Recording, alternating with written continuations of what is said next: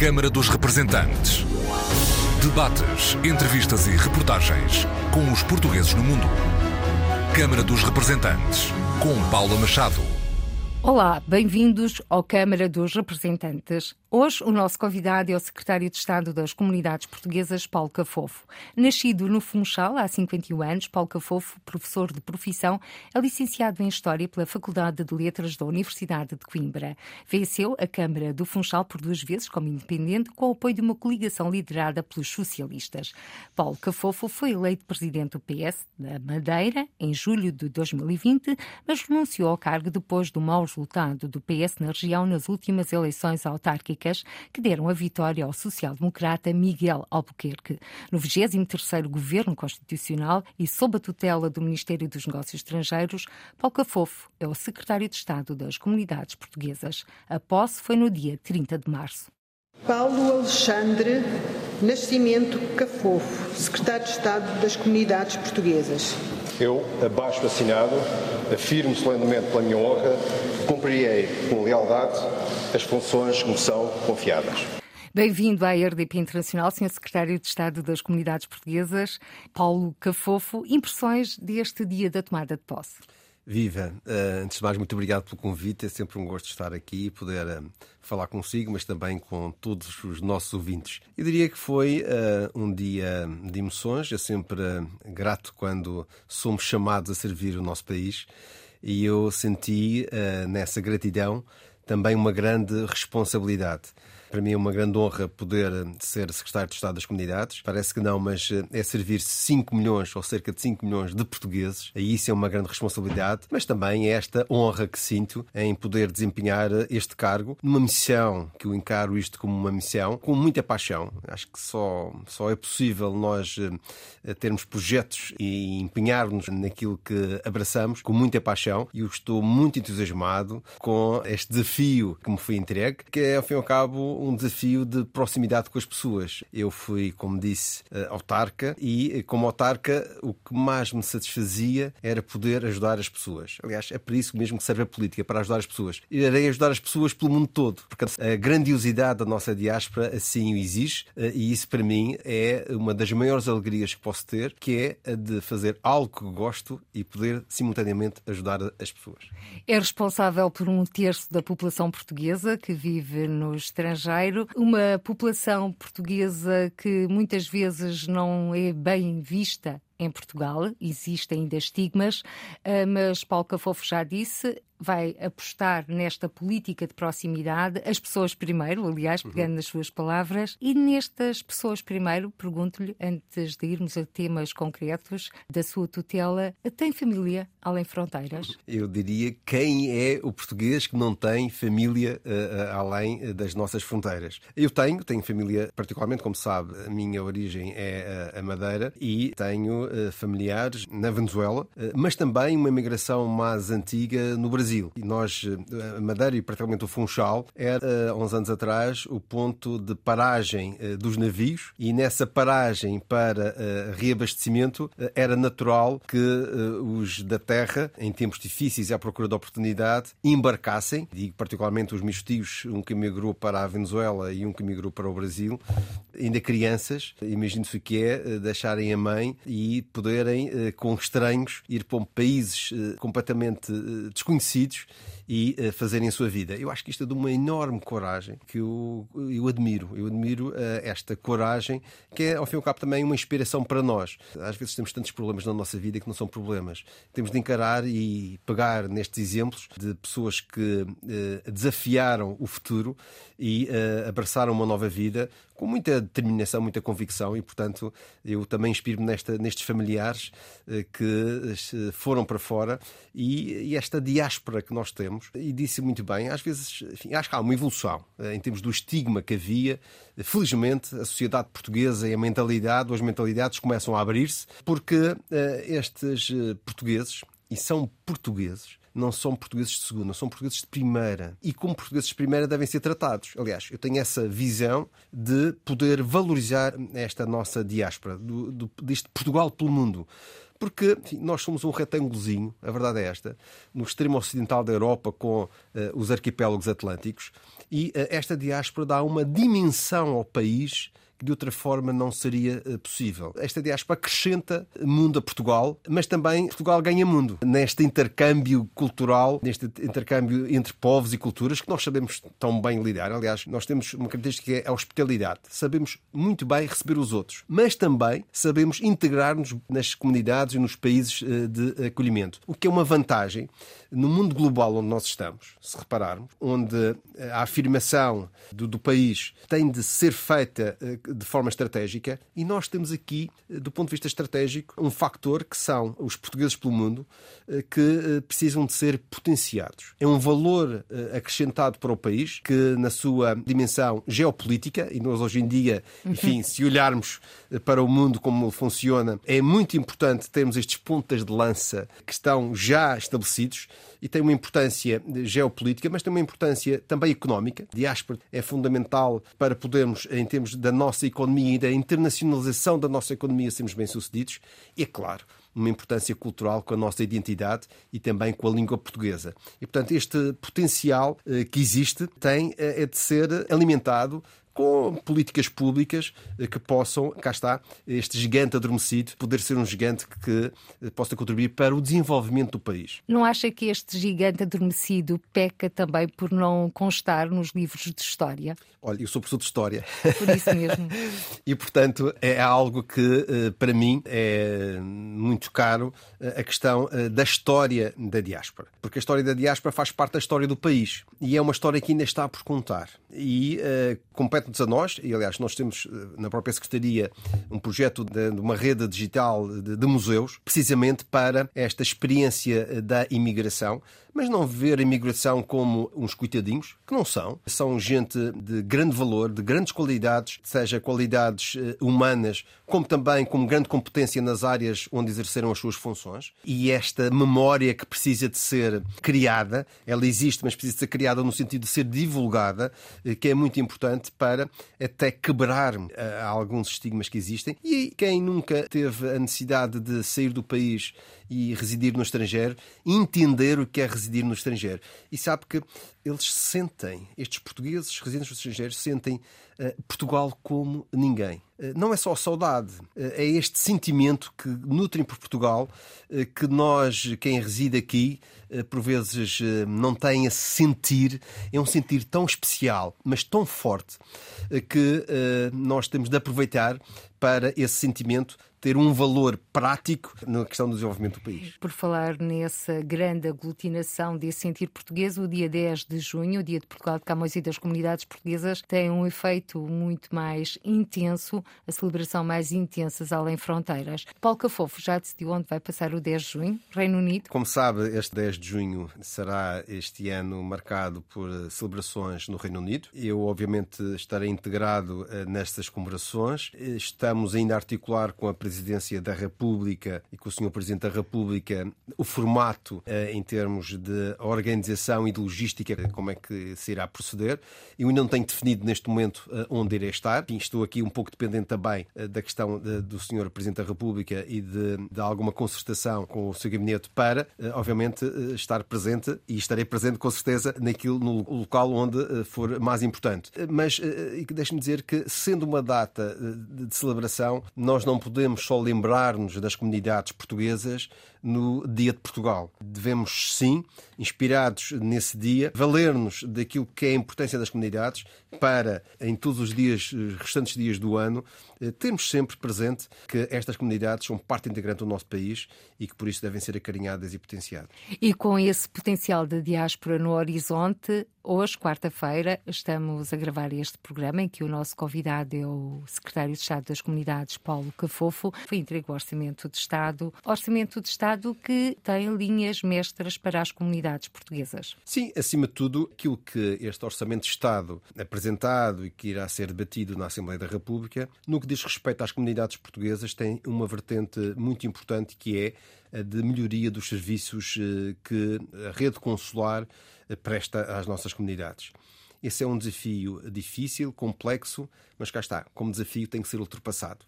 Eh, e uh, temos esta oportunidade de reestruturação eh, da nossa rede consular para uh, melhorar o atendimento e os serviços que prestamos uh, aos portugueses espalhados pelo mundo. Eu diria que é algo muito importante. Até de, não basta dizer que valorizamos esses portugueses e depois não fazemos nada para na prática, que isso possa ser uma realidade. Aquilo que é o meu desejo e a minha vontade é saber que é complexo esta intervenção e tem de ser feita através de uma solução integrada. Não há só uma única forma de atuar para melhorar os serviços da nossa rede consular, mas, tendo complexidade, eu estou muito motivado para que isso possa acontecer e temos ferramentas para o fazer. Exatamente, existe uma verba especialmente destinada à modernização da rede consular. É, eh, nós temos um novo modelo de gestão consular e, repare, eh, os consulados são eh, partes de Portugal no mundo. E é, como eu digo, a sala de estar Portugal. E, portanto, os portugueses, quando recorrem, têm que sentir na sala de estar. Nós, quando convidamos os nossos amigos ou familiares a irem à nossa casa, recebemos sempre, não é num anexo, recebemos sempre com o melhor que temos e na nossa sala de estar. E eu quero que estes consulados funcionem como a sala de estar de Portugal no mundo temos o novo modelo de gestão consular. Este novo modelo de gestão consular tem eh, como princípios eh, a simplificação dos eh, procedimentos, com uma diversificação de atendimentos, diversas formas de dar resposta e de os cidadãos poderem aceder aos serviços prestados pelos consulares, implica uma desmaterialização documental, mas também uma digitalização. Isto é uma transição que será necessária fazer com uh, instrumentos tecnológicos. Mas não são só os instrumentos tecnológicos, porque não basta ter a tecnologia, é preciso uma reorganização dos serviços para darem respostas eficientes e eficazes àquilo que os portugueses querem e uh, merecem. Uh, e por isso, em termos de instrumentos, nós temos uh, algo que me parece muito importante, que é um sistema integrado de gestão consular, o ISGC, que implica e está já em implementação, que implica uma ficha única de gestão consular. Ou seja, cada cidadão é identificado com uma ficha única e isso implica que uh, mude de consulado mude de área de residência ou em todo a gestão uh, de processo, seja qual for o tipo de serviço que requisite, é fácil de identificar, ver o que é que solicitou, tal como será fácil o cidadão depois acompanhar a resposta com o consulado. Está a referir-se ao ato único de inscrição consular. No entanto, existem problemas subjacentes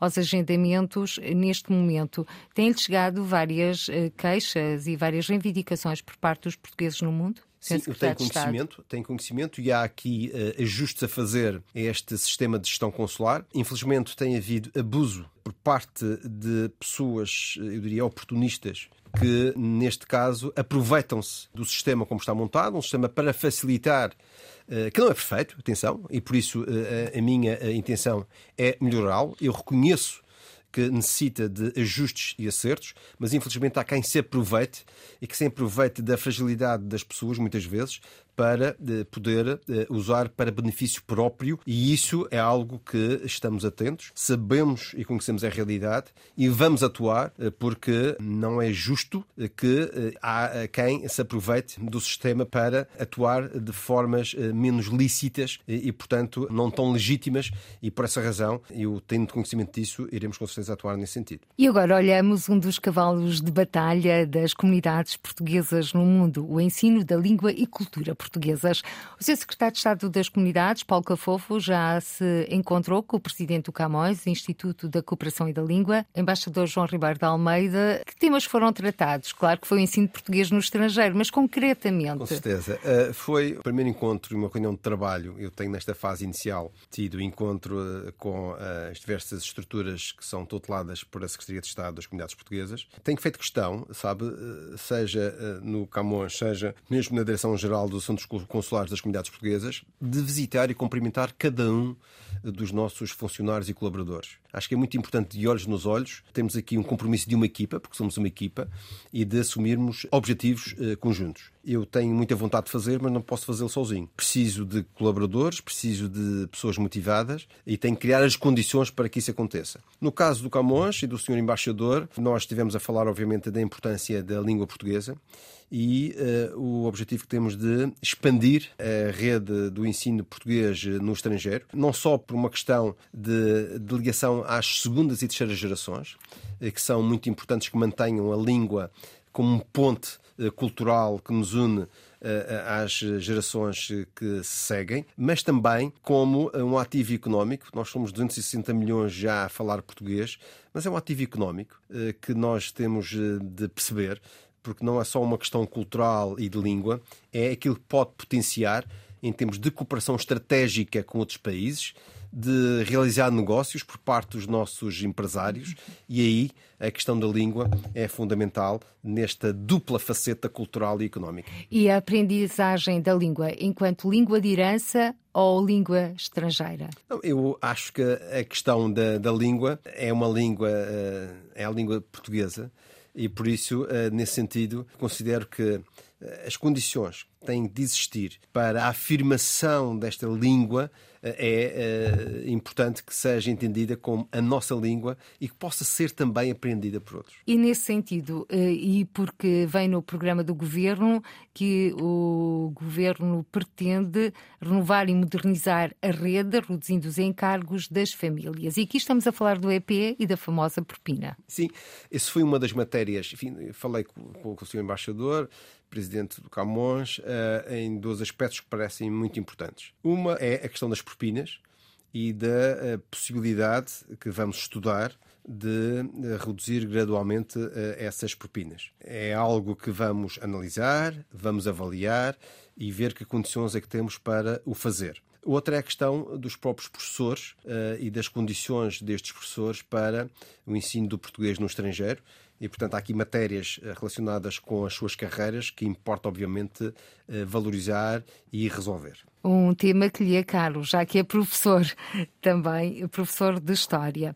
Agora ocupa o lugar de secretário de Estado das Comunidades Portuguesas, Paulo Cafofo. Quem diria que viria da emigração dos portugueses no mundo um atraso de tomada de posse do governo português? Bom, eu diria que a culpa não é de maneira nenhuma dos nossos portugueses espalhados pelo mundo e que, e atenção, exerceram o seu uh, direito de voto nestas eleições. Foi um imbróglio que eu considero que devemos tirar ilações para o futuro e de aprimorar este nosso sistema eh, eleitoral. Repare que há um grupo de trabalho que está criado eh, para estudar o voto não presencial, que, portanto, o voto eletrónico não presencial. É uma matéria que teremos de avaliar também, mas eu considero que o futuro é esse o caminho do futuro com segurança, obviamente garantindo a segurança e, eh, de certa forma, incentivando a participação eh, cívica eh, num ato que é importante para a nossa democracia e que os nossos portugueses espalhados pelo mundo não podem estar de fora. E, portanto, é preciso incentivar a participação. Se a tecnologia servir para facilitar o processo eleitoral e a participação, com certeza que é um passo que devemos dar como digo, com toda a segurança. Neste momento temos aqui questões de ciberataques e de garantir, obviamente, também a confidencialidade em termos do voto e mesmo da, da proteção dos dados, mas esse grupo foi criado e, com certeza, iremos estudar formas de o fazer, até já com o próprio Conselho das, do Conselho das, das Comunidades, Comunidades portuguesas. Há um processo eleitoral que está atrasado, que já devia ter ocorrido. Há dois anos. Há dois anos. Portanto, já tive a oportunidade de falar com o senhor Presidente do Conselho das Comunidades Portuguesas. Flávio Martins. Flávio Martins. Vamos, em, em conjunto, envolvendo os conselheiros, numa solução que possa ser célere para termos a regularização eh, do processo eleitoral, da estabilidade também que é necessária para os senhores e as senhoras conselheiras poderem exercer a sua missão e uh, ver de que forma é que podemos e quando podemos realizar esse ato eleitoral. E na realização das eleições para o Conselho das Comunidades Portuguesas será experienciado este voto eletrónico à é, distância? É isso que está em cima da mesa. Como digo, há conclusões de um grupo de trabalho.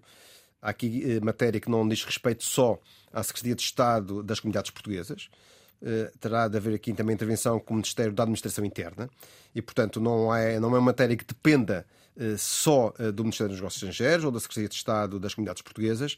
É esta ligação importante e fundamental com o Ministério da Administração Interna. Portanto, estamos aqui a jogar em diversos campos mas com certeza com o mesmo objetivo de eh, facilitar e de eh, favorecer o exercício eh, do direito de voto em condições de segurança. Aumentar a participação cívica e política dos portugueses no estrangeiro é um dos objetivos e, nesse sentido, considera que o número de deputados eleitos pela imigração é suficiente? Quatro, dois pela Europa e dois pelo círculo fora da Europa? Essa é sempre uma velha questão, já há muito tempo debatida. Eu considero que, em primeiro lugar, é preciso, sendo uma questão fundamental, que haja um entendimento entre eh, as diversas forças políticas com assento na Assembleia da República e que se possa chegar, com base nesse entendimento, porque só assim é que é possível eh, podermos avançar e equacionar-se uh, ou não o aumento do número de deputados. Eu diria que o princípio básico é que é sempre bom que haja uma maior participação das nossas comunidades. Mas, como digo, o alicerce de tudo isto é um entendimento político, porque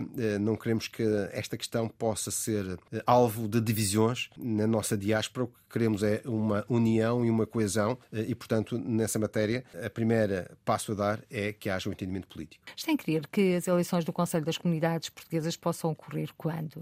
Ainda eu, este ano? Eu, eu, gostaria de dar uma data, mas neste momento não posso dar, efetivamente. Como disse, tive uma conversa prévia com o Sr. Presidente do Conselho das Comunidades Portuguesas. E vai encontrar-se agora com os Conselheiros das Comunidades 2 e 3 nas exato, reuniões temáticas? Vou, vou encontrar-me com, com, os senhores conselheiros e, portanto, eu não queria também estar uh, a avançar publicamente numa matéria que gostaria de falar de viva voz e diretamente com os senhores conselheiros. Olhando as reuniões que manteve, dois embaixadores. O primeiro, o embaixador de Portugal em Caracas, e a segunda reunião com o embaixador de Portugal em Madrid. Eh, uma das minhas funções é precisamente eh, estes contactos com os nossos diplomatas, não só para receber informações daquilo que é a sua percepção das comunidades, do papel que têm, mas também dos problemas que sentem, e articularmos aqui também questões relacionadas com a melhoria dos serviços, principalmente da nossa rede consular. Caracas e a Venezuela, como sabe, a situação do país é uma situação uh, complexa, do ponto de vista uh, económico e social, e uh, merece toda a minha atenção, até pela questão de ter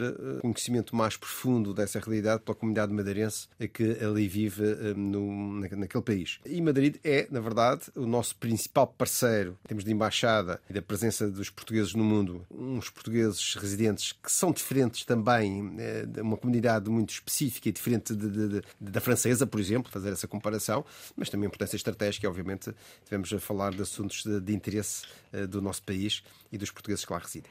Portanto, está a escutar e está a receber, Sr. Secretário de Estado, todas as pessoas que neste momento uh, estão a pedir-lhe audiências. Sabe que uh, eu tenho como intenção, e a intenção tem que ser manifestada em ações, de ter proximidade. A maior qualidade de um político, para mim, não é discursar. A maior qualidade de um político é saber ouvir para uh, depois bem decidir. E uh, é nesta auscultação, em ouvir pessoas que têm conhecimento, que têm experiência, que, obviamente, nesta fase inicial, uh, estou a dar primazia e prioridade a essa tarefa. Repare, não é a tarefa de viajar ou de realizar visitas, que vou fazê-las, mas estou a estruturar uma base para um programa de políticas que tenham uma estratégia. Repare, eh, eu considero que nós fazemos, e temos feito, e os meus antecessores fizeram uh, trabalho, um trabalho extraordinário, com projetos de alto significado para a melhoria da qualidade de vida uh, destes portugueses residentes no estrangeiro, uh, mas falta, na minha opinião, um plano estratégico de políticas para a nossa diáspora. Isto é, nós temos de, naquilo que fazemos no nosso dia a dia e em todas as legislaturas, em todos os programas de governo, enfim, ações concretas, mas falta um plano estratégico. Tem essa intenção de fazer um plano estratégico de políticas para a comunidade para podermos ter um rumo e um chapéu que nos permita saber o que é que queremos das comunidades, o que é que queremos da nossa diáspora e depois de sabermos o que é que queremos, como o concretizar. E, portanto, este plano estratégico parece-me absolutamente essencial, envolvendo, obviamente, cá está, e auscultando eh, entidades que diretamente têm responsabilidades e representam as comunidades. De forma inovadora, eh, temos aqui um plano que nos permite dar uma orientação política, independentemente de quem exerce o cargo, ou independentemente da cor do governo que está a exercer funções, mas de haver uma estratégia bem definida daquilo que se quer para as nossas comunidades e de como, o que, de como fazê-lo. E esse plano estratégico já tem pensadas iniciativas concretas? Olha, já está pensada a metodologia. E em termos de metodologia, aquilo que eu pretendo fazer é eh, criar uma proposta com eixos eh, que considero importantes para as comunidades, mas eh, depois ter contributos, contributos através da organização de debates, debates de reflexão, de recepção também de opiniões e de sugestões, mas também eh, do ponto de vista eh, de termos aqui uma plataforma onde possa ser uma caixa receptora de contributos, e hoje em dia é fácil fazê-lo com as tecnologias digitais, de podermos receber contributos e desses contributos construirmos um plano estratégico que não é um plano estratégico meu, não é um plano estratégico do governo, é um plano estratégico do país. É que nem é das comunidades é um plano estratégico do país para as comunidades. E esse plano estratégico passa pela realização de fóruns temáticos. Claro, é, é muito importante. Eu, sabe que eu acredito muito na democracia participativa.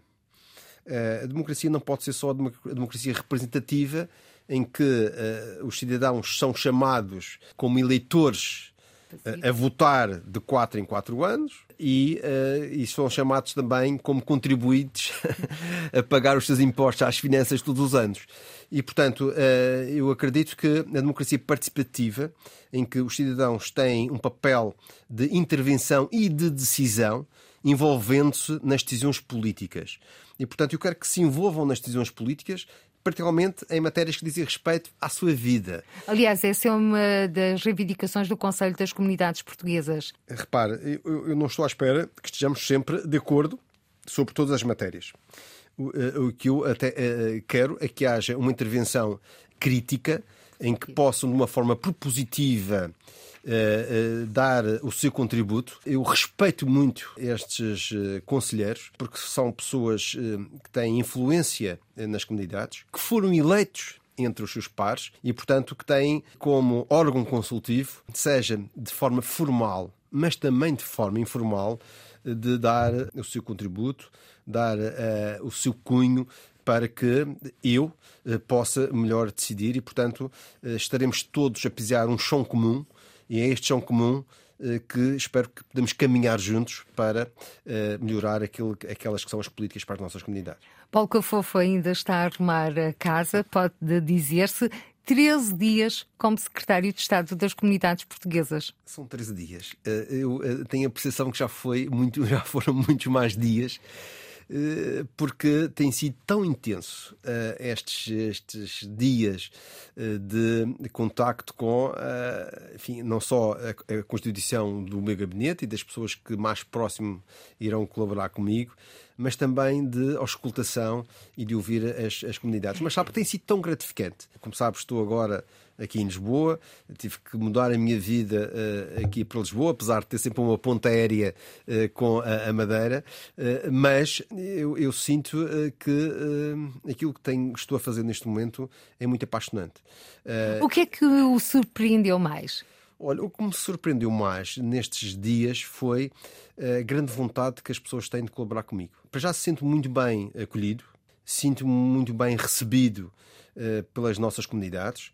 Uh, os, os, mensagens de incentivo, uh, de entusiasmo, também dão-me a mim aqui a garantia que são a forma correta de, quando surgirem as dificuldades, podermos mais facilmente ultrapassá-las. E, portanto, esta, esta, este acolhimento que tenho sentido, este carinho que tenho recebido diariamente, é aquilo que é o motor ou o combustível para o motor que eu preciso eh, para pôr em prática aquilo que quero fazer aqui eh, nesta Secretaria de Estado. E agora, para carregar energias, os nossos portugueses residentes no estrangeiro optam por vir passar a Páscoa a Portugal. Vivíamos tempos de pandemia antes tempos complexos.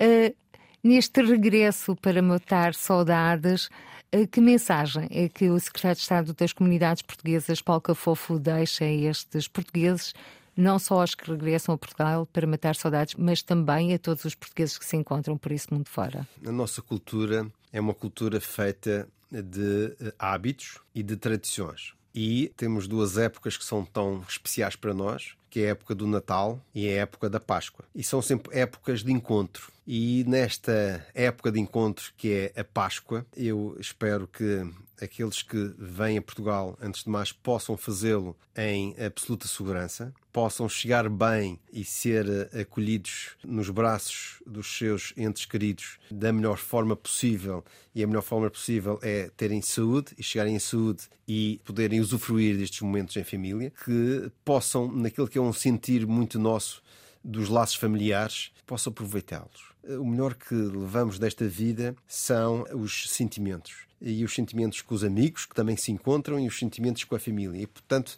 neste espaço de fraternidade possam encher-se de amor, mas também de energia para depois, no regresso, poderem eh, continuar a sua vida, a lutar para si, mas também em cada dia dessa luta, que é uma luta individual, estão a construir um pouco de Portugal lá fora. Eh, e é essa construção de Portugal lá fora que eh, aqueles também não podem aqui vir possam sentir-se eh, abraçados, mas também sentir-se nesta unicidade cultural de quem na Páscoa vive um momento de família, um momento de comunhão com aquelas nossas tradições e com os nossos valores. Regresso para uns, partida para outros. Paulo Cafofo, já pensou na sua próxima viagem ou na sua viagem, a primeira viagem? Eu estou neste momento, como referia, a escutar, a ouvir eh, ainda não tenho uma decisão formalizada em termos da minha primeira viagem. Há um princípio que tem que não, não irá ser uma viagem, mas mais uma visita de trabalho. E, portanto, o meu objetivo será, não nesta, nesta primeira saída como secretário de Estado das Comunidades, uma visita de trabalho, ou serão visitas de trabalho, no sentido de, com uh, as uh, entidades não só representativas do Estado, mas também com as forças vivas, uh, podermos, de uma certa forma, termos uma série elencada de problemas, mas também já de soluções para os problemas das nossas comunidades. E, portanto, será uma visita de trabalho e brevemente poderei anunciar aonde é que irei realizá-lo. Ficamos então a aguardar. Para já, vai contar com a colaboração dos órgãos de comunicação social portugueses na diáspora? Olha, é essencial. Eh, eu eh, considero que os órgãos de comunicação social na diáspora, muitas vezes não acarinhados ou não apoiados, desempenham uma função de serviço público sem receberem absolutamente nada em troca. E são a, nossa ponte de contacto e diga ponto de contacto uh, num sentido uh, dual, uh, em que recebem as notícias do país, mas também servem da comunicação entre a própria comunidade dos países de acolhimento onde residem. E, portanto, tem esta função de serviço público que, não sendo, merecem toda a atenção e o maior apoio possível que possa uh, ser dado. E, portanto, estou atento a isso, uh, reconheço a sua importância, fazem de uma forma muitas vezes uh, tão voluntária e voluntariosa, mas também muitas vezes de forma muito profissional. E, portanto, eu tenho essa atenção, reconheço a sua importância e acabam por ser um motivo de coesão de todo este mundo português. Muito obrigada, Sr. Secretário de Estado das Comunidades Portuguesas, Paulo Cafofo, hoje o convidado do Câmara dos Representantes. Por hoje fica ficamos por aqui. Até à próxima. Câmara dos Representantes. Debates, entrevistas e reportagens com os portugueses no mundo. Câmara dos Representantes, com Paula Machado.